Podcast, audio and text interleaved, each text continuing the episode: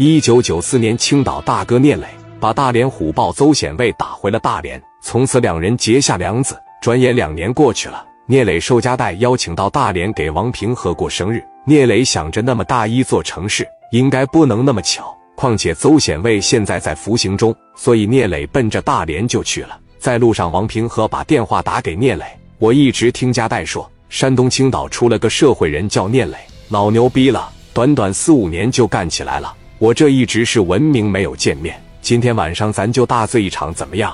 行，没有问题，咱晚上见吧。那晚上见。”电话就挂了。八点钟，王平和领着手底下一大帮兄弟在高速口开始等待聂磊到来。王平和一看没有牌照的奥迪，就知道是聂磊到了。聂磊从车上一下来，卢建强给开门。王平和过来，你好，哥们，是青岛的聂磊吧？我是大连的王平和。磊哥一瞅平哥的面相，长得特别的友善，佛脸元宝嘴，耳朵特别大。磊哥当时瞅着王平和啊，就特别喜欢，感觉看着这个人长得就特别的舒服。俩人一握手，你好，哥们，我是青岛的聂磊，我这边总听家代提起你。说你为人仗义，人也年轻，你比我想象的要更加的年轻。这都是我的好哥们，喊磊哥。二十多个好兄弟一起喊了一声磊哥，那小牌面嘎嘎的。平哥，我给你介绍一下，这是我好哥们于飞，在青岛也是一线的大哥，我俩也总在一块玩。飞哥当时一上来，你好，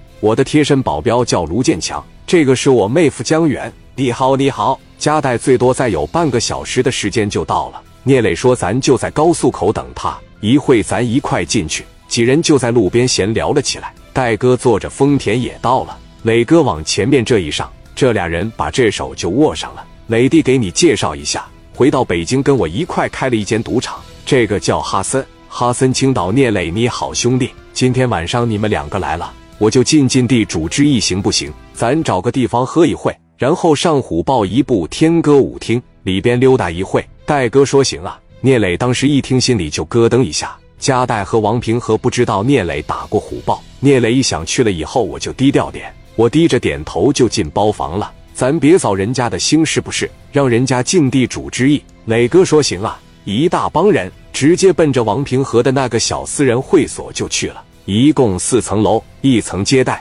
二层、三层吃饭。四楼平哥的办公室里一大桌子海鲜，哥几个一通喝。有说不完的话。这时候，李正光给佳代打电话：“嫂子说你出去了，你跑哪去了？我这上大连来了，你要过来啊？不是你这局怎么没跟我说一声呢？你回东北方便吗？